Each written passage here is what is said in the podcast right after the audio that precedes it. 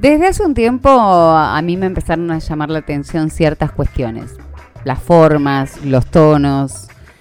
Y cuando hablamos de los tonos y de las formas y de la manera de comunicarnos, tan cuestionada en estas últimas semanas por parte de cómo comunica el presidente Milei o cómo habla Adorni, me retrotraigo también a cuando escuchábamos a Cerruti hablar o cuando escuchábamos a la, a la ex vicepresidenta durante cuatro horas hablarle a su ex, a su marido muerto ya, refiriéndose a él como una entidad presente y durante cuatro horas nosotros teníamos que estar frente a la tele mirándola, acompañándola en su duelo tal vez.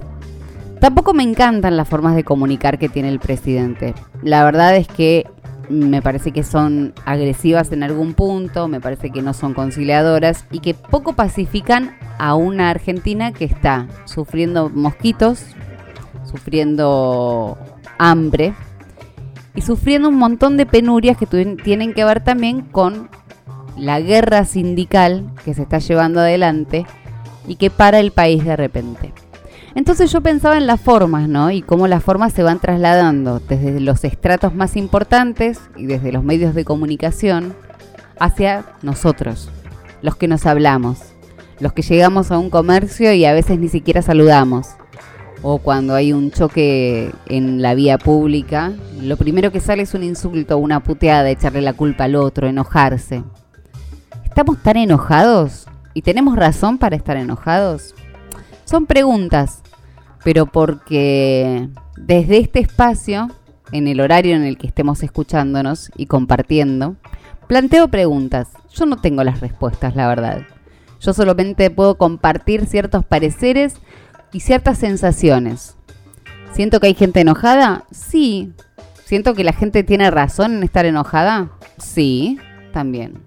Ahora, ¿cómo hacemos para madurar lo suficiente como ciudadanos para saber tratarnos, para aprender a tratarnos bien. Y tratarnos bien no solamente significa decir que tengas un buen día, saludarnos, pedir permiso, sino que significa también ser respetuosos. Y cuando hablamos de respeto, creo que es uno de los valores más importantes y de los que están más bastardeados, porque nos han faltado mucho el respeto. Y cuando a uno le falta mucho el respeto, el respeto pierde peso, pierde importancia. Y nos hemos convertido en una sociedad que se autofalta el respeto, si es que esto existe. Cuando no pago un impuesto, cuando tomo una ventaja, cuando me paso en el peaje, cuando hago una cola y me paso, total como decía Alberto, ¿quién no se pasa en la cola? Cuando ventajeo, cuando me quedo con un vuelto, cuando acepto una obra pública que está sobrevalorada, cuando acepto una coima y cuando la ofrezco también. Es el respeto. Y, parece sonso, ¿no? Que, estemos hablando de una palabra tan básica y tan elemental. Pero ¿cuántas veces en estos días y en estos últimos años hemos hablado de respeto o hemos pensado en el respeto? Nuestros abuelos se trataban, de usted a sus padres nuestros hijos nos tratan de vos a nosotros. La próxima generación nos tratará, tratará a sus padres de pelotudos porque el respeto no existe. Y pienso desde dónde nace el respeto y lo pienso desde las bases, lo pienso desde las casas. Y pienso que a veces no tenemos ganas de enseñar respeto porque nos sentimos tan faltos de él que ni siquiera lo consideramos. Entonces, planteo, estos días estuve pensando en eso. Me gusta cuando el presidente se refiere a Lali Espósito como Lali Depósito. No, me parece innecesario. Me parece una pelea desigual, me parece que el presidente tiene que estar pensando en otras cosas y no en chicanear a artistas. ¿Me parece copado que solamente le dé entrevistas a los medios afines? No, no me parece copado. Me gustaría verlo en C5N al presidente, con todas sus formas. Me parece pero erradísimo el manejo de las redes sociales. Me parece horrible cada vez que veo al presidente personificado, él como si se sintiera un león arrasando sobre un Congreso. Porque yo creo en los poderes, creo en la República y creo que cada poder debe ser respetado con la investidura que corresponde. Digo respeto desde las formas también. Y se habló mucho en un momento, en su momento, de las formas que tiene mi ley, que son agresivas, que son directas, y pareciera todo risas hasta que esas formas tal vez son las que le cueste, porque falta muy poquito, dialogar en el Congreso cuando se abran las sesiones. Y me pregunto el discurso que dará, en qué términos dará ese discurso, después de haber señalado como traidores a muchos de los legisladores que están sentados en sus bancas, escuchando si es que da en el Congreso, porque se especula con que lo den en la, en la calle, pero si da su, su discurso de apertura de sesiones frente a una manga de traidores, ratas corruptos, como él los llamó.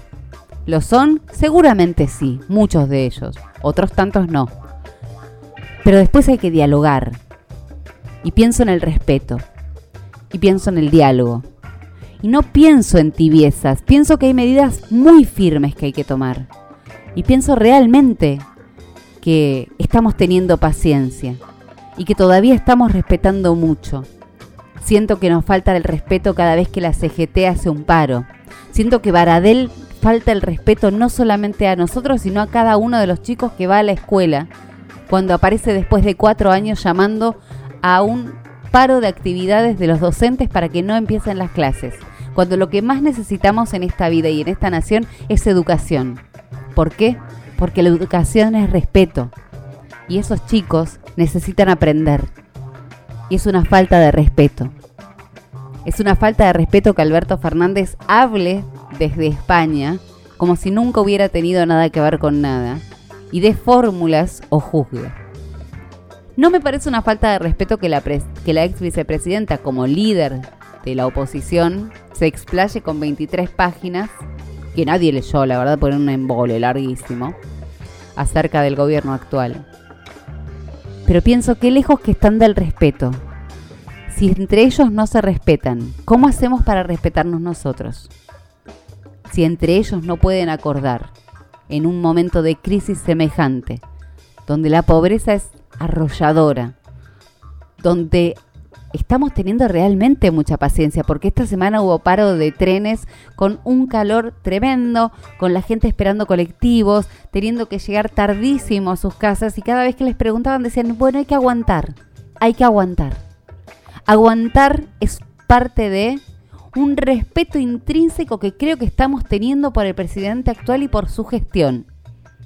Me parece que aquellos que lo votaron y aquellos que lo aceptan o saben que no queda otra que respetar sus decisiones, están teniendo paciencia. Y esa paciencia habla del respeto como ciudadanos que tenemos por la democracia y por la república.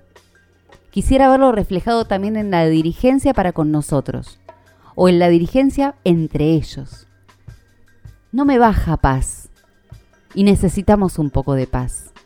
No me bajan certezas y necesitamos algunas certezas.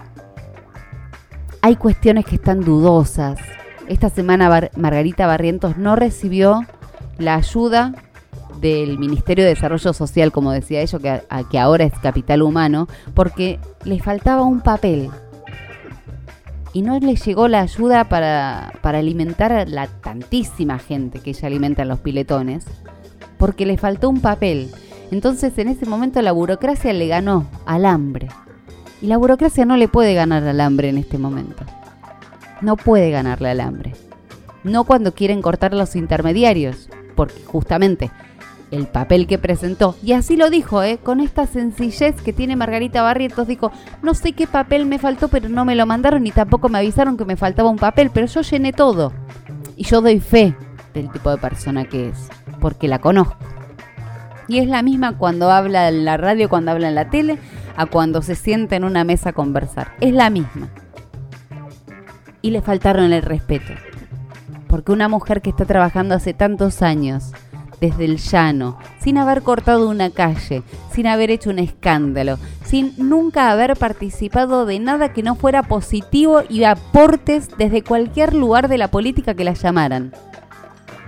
Le faltan el respeto, porque presentó los papeles el 2 de febrero y no obtuvo respuesta. Y tampoco llegó la comida. Entonces pienso en eso, y trato de acumularlo en esta reflexión mínima que voy a hacer en este momento, porque pasan un montón de cosas en el país y esto está recién arrancando y tenemos un rato.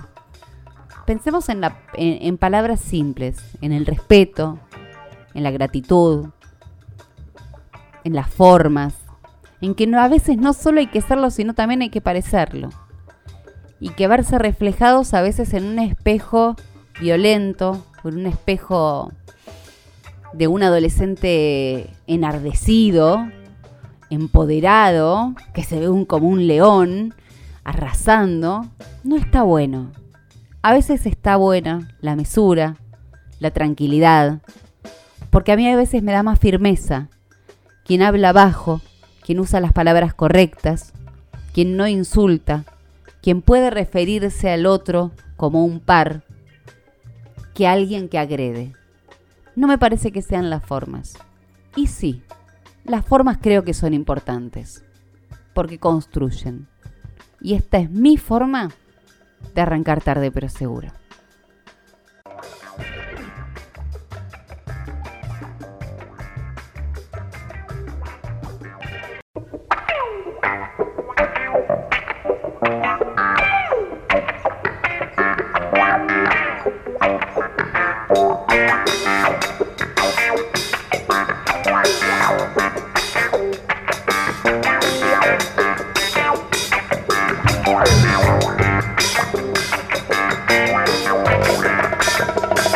Abrimos formalmente las puertas de tarde, pero seguro muy bienvenidos a todos. Estás en la radio, si estás escuchando por la radio, estamos en el 92.5 del dial.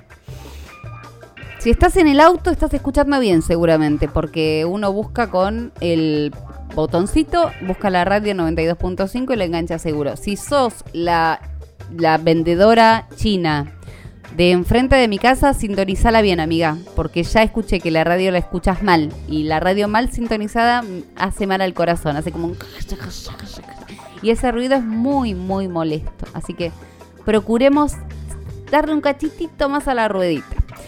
Si estás escuchando a través de Spotify, me estás escuchando a las 3 de la mañana, ¿cómo va? Y es jueves, o es martes, o es lunes, y es lo lindo de que tengamos esta temporalidad para, para tomarnos un rato y compartir este espacio de intercambio tranquilamente.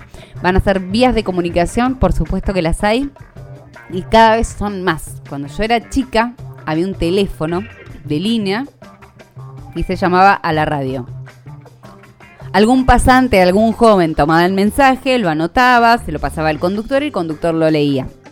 Y eran esos mensajes hermosos de amor donde la gente se dedicaba a canciones, después salieron los contestadores automáticos y salían al aire dos mensajes. De Claudio para Susana, te amo mucho, feliz aniversario y la época de los concursos. Yo no me puedo olvidar de Nora Brioso, cuando tenía los concursos, que a mí me encantaba escuchar que la gente decía, hola, la respuesta es amalgama y mis últimos tres son 462, que eran los últimos tres números del documento para los premios. La gente de radio sabía que siempre que hubiera premios había consigna. Y si había consigna tenía que haber premio, porque si no, nadie llamaba. La verdad es esa. Hoy por hoy la participación es mucho más dinámica y es mucho más divertida. Así que si estás escuchando el domingo a la mañana a través de frecuencia cero, podés mandarme un WhatsApp al 4094 7100. Y ahí nos estamos comunicando rápidamente. Si estamos eh, escuchando a través de Spotify o Apple Podcast, en cualquier momento, que ya lo hablamos la semana pasada, esto de cualquier momento es cualquier momento y es muy divertido. Abajo en la cajita de comentarios puedes dejarme un comentario para que yo lo lea. No te olvides de suscribirte, apretar la campanita arriba. Ahí arriba hay una campanita apretala y te va a llegar la notificación de en el momento en que se publican los nuevos programas para que podamos seguir compartiendo. Y eh, además podés seguirme también en Instagram, en mi Instagram que es Jessica Gaglianone y también podés dejarme comentarios ahí. Así que si alguien quiere acosarme, lo puede hacer. Es cuestión de esmerarse un poco, porque también tengo Twitter que es arroba. Gracias a la gente que escribe mientras estoy hablando, porque hay gente que me escribe, Hermen y siempre me escribe en cuanto escucha el programa el domingo a la mañana y me llegan los mensajes a Instagram, por ejemplo. Así que siempre hay gente que me está escribiendo o me está mandando algún mensajito o me está aportando cosas o ideas para que hagamos juntos. A todos ellos, muchas gracias. Es muy bienvenido. Es muy lindo que hay que saber que hay alguien dando vueltas por ahí, escuchando y prestando atención o sugiriendo alguna cosa de la que tengan ganas de charlar, qué sé yo. Está raro. Semana de mosquitos. Eh, tengo fórmula para los mosquitos. Me pasaron una fórmula rarísima que yo no sé si creer en ella porque últimamente estamos apelando cualquier cosa con los mosquitos, ¿verdad? Dicen que por 10 días más, más o menos, vamos a estar sufriendo este flagelo de una invasión nunca visto. Igualmente son mosquitos sonsos. Son un montón, pero son medio boludos porque se posan sobre el cuerpo y no se van no se espantan, se quedan. Entonces es como que uno va matando mosquitos por la calle y en una cuadra podemos matar 10, 12 mosquitos tranquilamente. Pero hay 8 que están picando al mismo tiempo. Así que es bastante, bastante engorroso. Hay una fórmula que tiene que ver con la esencia de vainilla. Sí.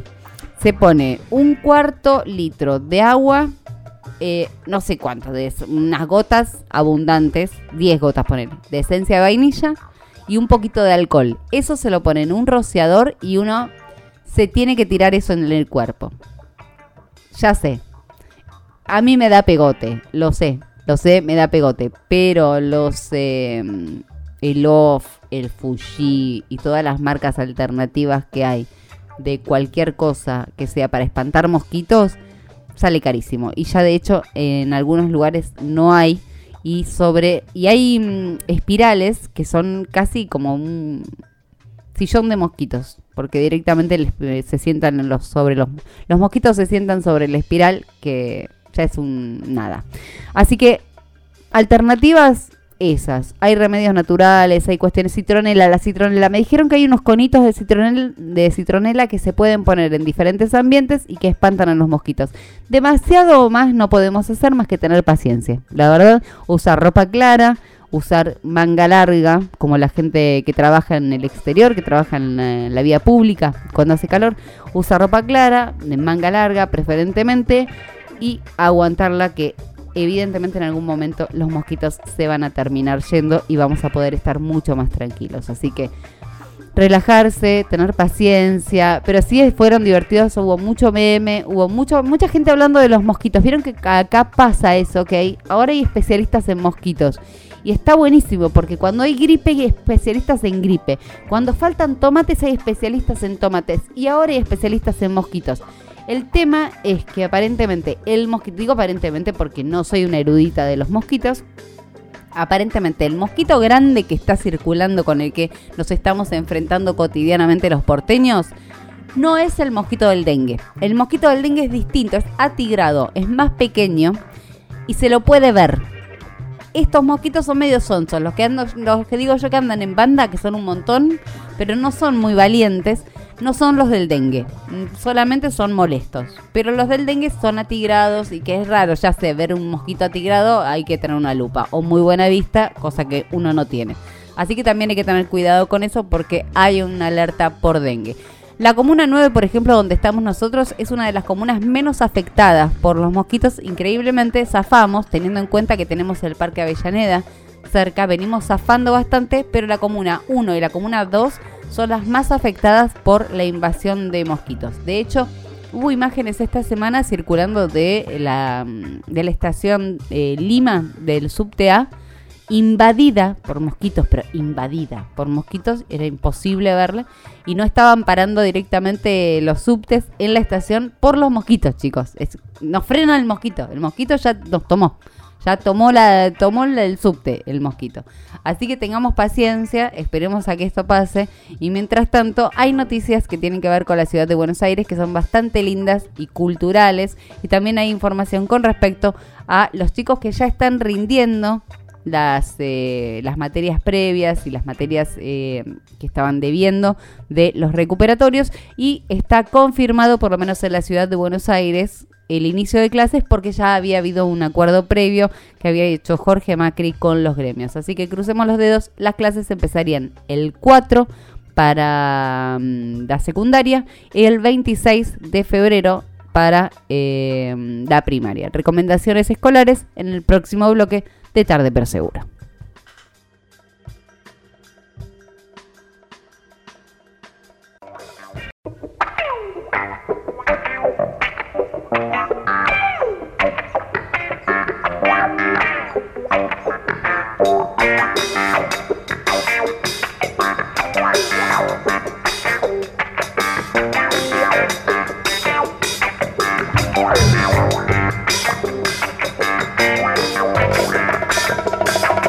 Recomendaciones pertinentes para este 25 de febrero.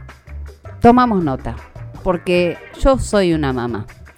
Y yo sé que hay muchos de ustedes que están escuchando la radio a la mañana, domingo. Los domingos son críticos para las familias que tienen hijos en edad escolar, porque el domingo es cuando el chico se acuerda que tiene que llevar el mapa mañana. Yo lo sé, lo sé, ya lo pasé. Empiezan las clases Jorge Macri acordó con los gremios docentes de la ciudad de Buenos Aires, hasta con Ademis acordó, que acordar con Ademis es una cosa de locos. Pero ya acordó con Ademis el inicio de clases que se va a dar el 26, así que hay muchos chicos que ya empiezan mañana primer grado, una cosa muy tierna, muy linda. La canasta escolar ha sido una locura y desde aquí, desde este humilde espacio, yo reitero mi pedido a las profesoras de plástica.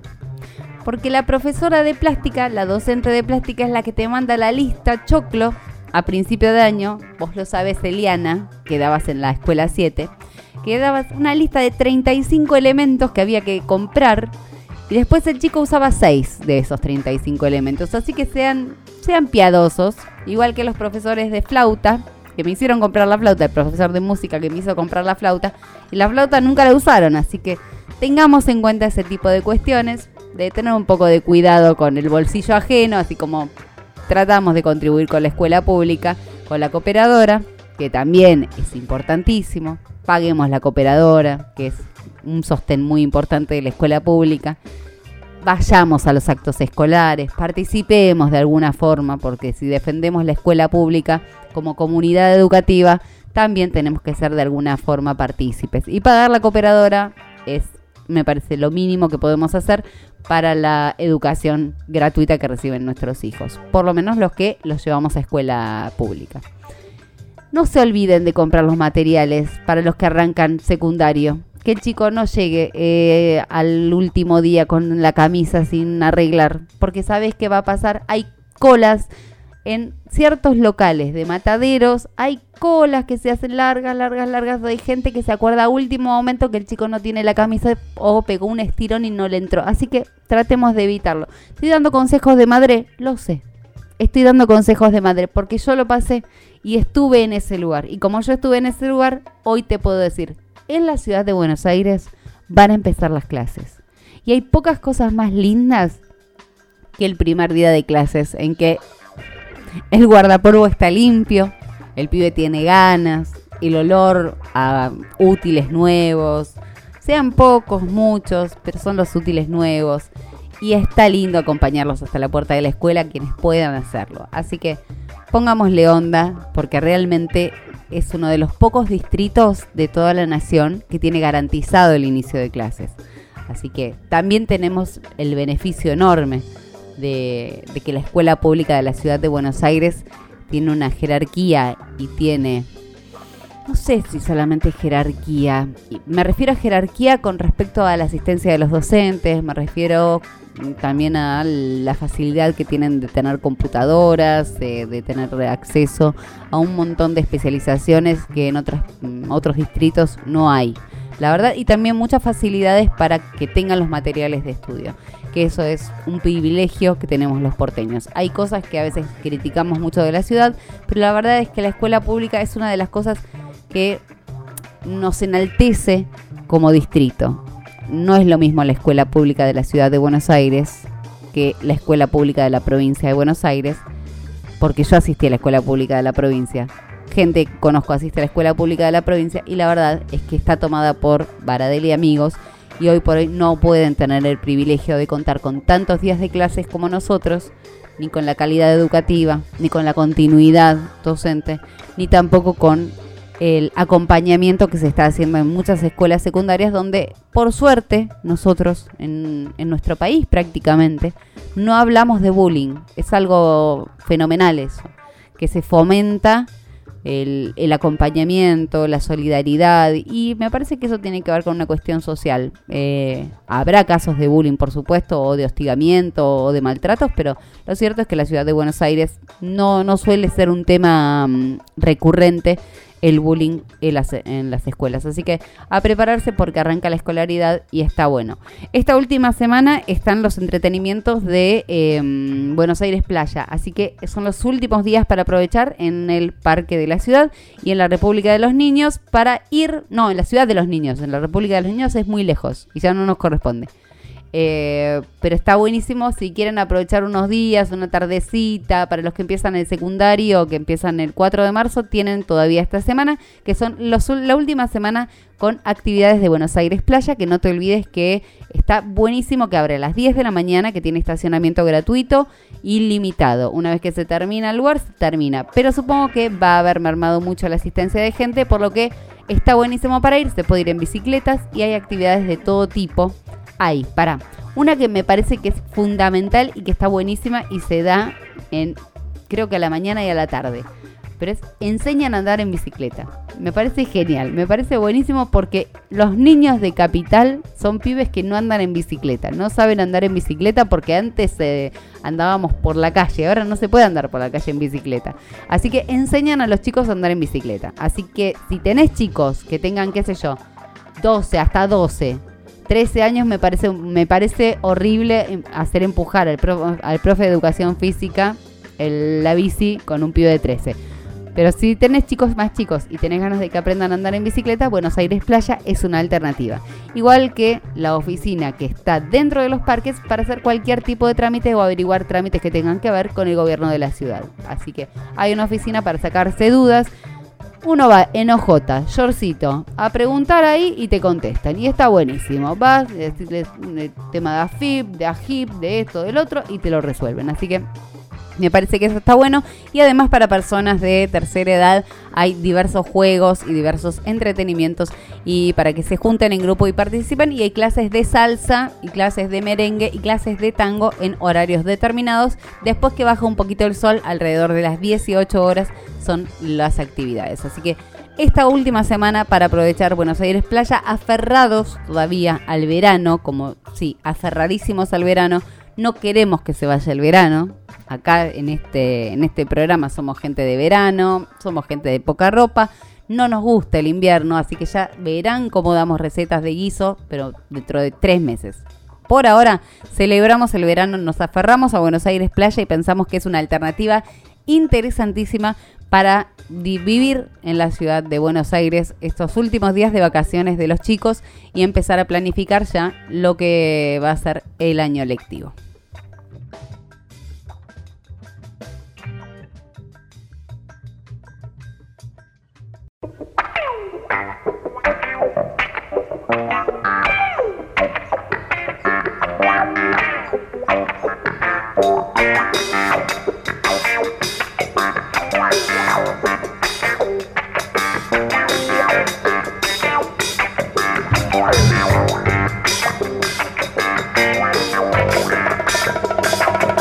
Último bloque de tarde, pero seguro en este domingo. ¿Es el último domingo de febrero? No.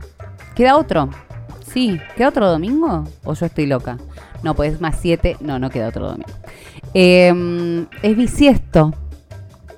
A ver quién se anima a los ñoquis con 30 grados, ¿eh? A ver quién se anima.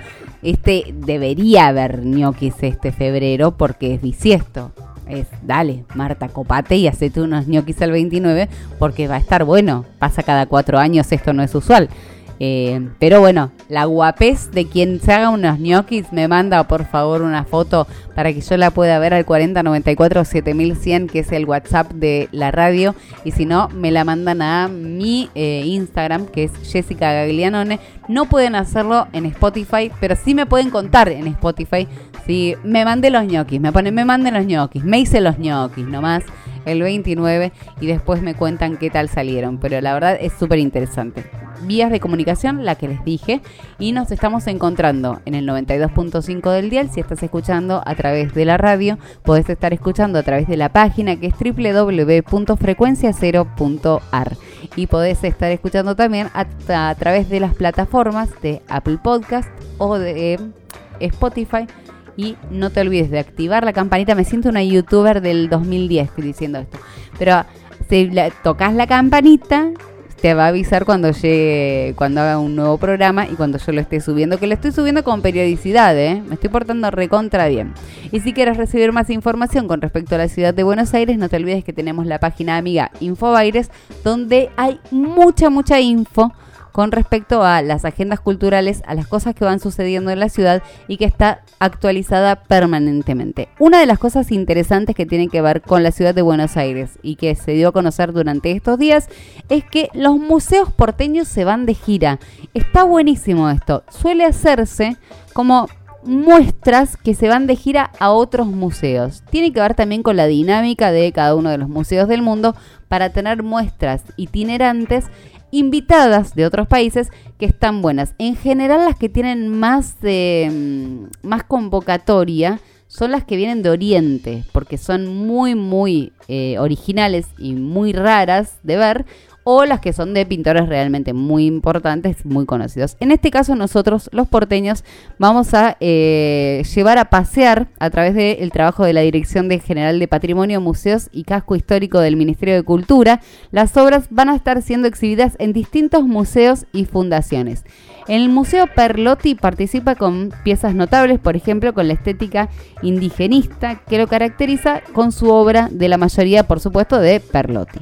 En tanto que el Museo Larreta va a compartir en Europa el gran cuadro de Ignacio Zuloaga que retrata a Enrique Larreta justamente en tiempos de, de celebridad literaria por la novela La Gloria de Don Ramiro, escrita justamente por Enrique Larreta y que fue pintado eh, por Zuloaga. Así que va, son obras que van de paseo y distintos museos van a estar exhibiendo obras muy propias que tienen que ver con nuestra identidad o la identidad de algunos de nuestros artistas, sean pintores o sean retratos de personalidades muy importantes de nuestra cultura, y van a ser exhibidas con mucho orgullo en diferentes museos del mundo, lo cual me parece precioso. Está toda la info en Infobaires. Pero ponele, la mm, se va a Madrid, que supongo que era al Prado. Eh, algunas de las obras van a estar, el Museo Enrique Larreta va a estar paseando por eh, Múnich y por Hamburgo y va a dar una vuelta por Segovia. ¿Quién pudiera hacer cuadro, verdad? ¿No? Para, ir a o, o el que lleva el cuadro porque va a estar dando vueltas por esos, esos museos. Y se va a llevar a cabo una muestra muy importante en Múnich en septiembre de, de este año. Así que va a participar, así que hasta septiembre no vuelva. Si quieren ver esa obra, no vayan a verla porque va a estar de gira. Está buenísimo que las obras salgan de gira, ¿no? Me parece súper lindo. Eh, la representación, por ejemplo, puntualmente de Zuloaga hace de, Enrique Larreta es uno de los retratos paisajísticos más famosos del artista, en el que concibe el paisaje como una extensión de la figura que expresa la esencia del retratado y a menudo, sí, te estoy diciendo todo esto para que vayas y busques este retrato, ¿eh? lo vas a buscar. Y a menudo sirve como una proyección de su alma. Pintado en París en 1912, donde Larreta se desempeñaba como ministro plenitoriano. esperen, es una palabra dificilísima. Esperen, Plenipotenciario. Yo tengo asistentes. Eh, de Argentina. ¿Qué significa plenipotenciario? Que varios poderes, amplios poderes. Está mi tío acá conmigo, Juan Carlos, que yo lo saludo siempre en todos los programas que hago. Está mi tío Juan Carlos. Eh, y se estaba desempeñando justamente allí como cumpliendo estas funciones. Eh, el lienzo lo muestra con el telón de fondo de la ciudad de Ávila, escenario de, principal de su novela La Gloria de Don Ramiro de 1908. Yo les voy a decir, lo se llama El mito de España, Zuloaga 1870-1945.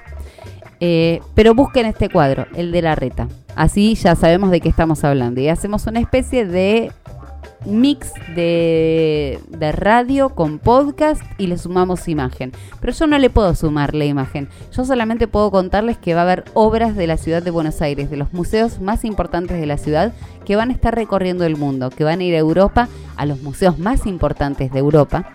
Y que lo único que yo puedo hacer es invitarlos a que las busquen.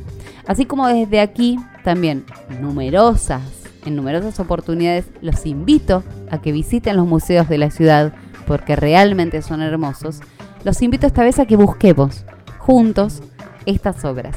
En la página de Infobaires está el link donde figura cada una de las obras y dónde van a ir a pasear y dónde vamos a estar exhibiendo nuestro arte y nuestra cultura. Date una vuelta por la página, busca la obra, googleala y mírala, conocela.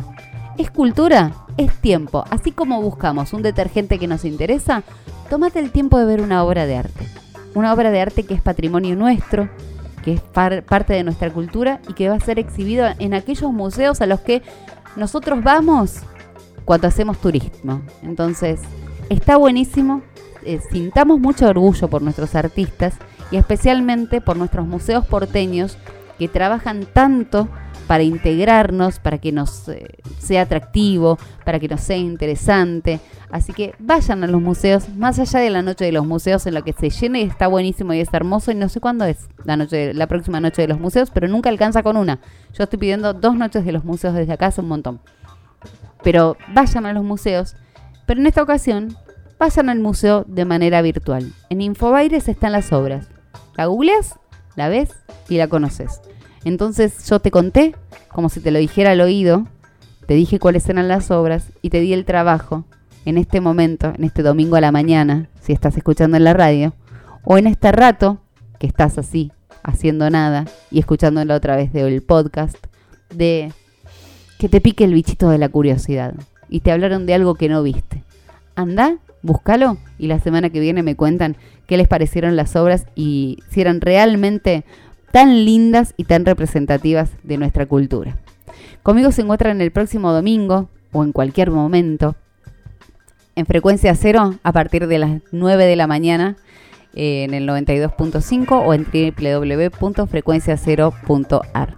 En Spotify y en Apple Podcast me encuentran en cualquier momento que tengan ganas de escucharme, de escuchar cualquier cosa, mientras están bañando, mientras no pueden dormir, mientras tengan un ratito para que alguien les haga compañía.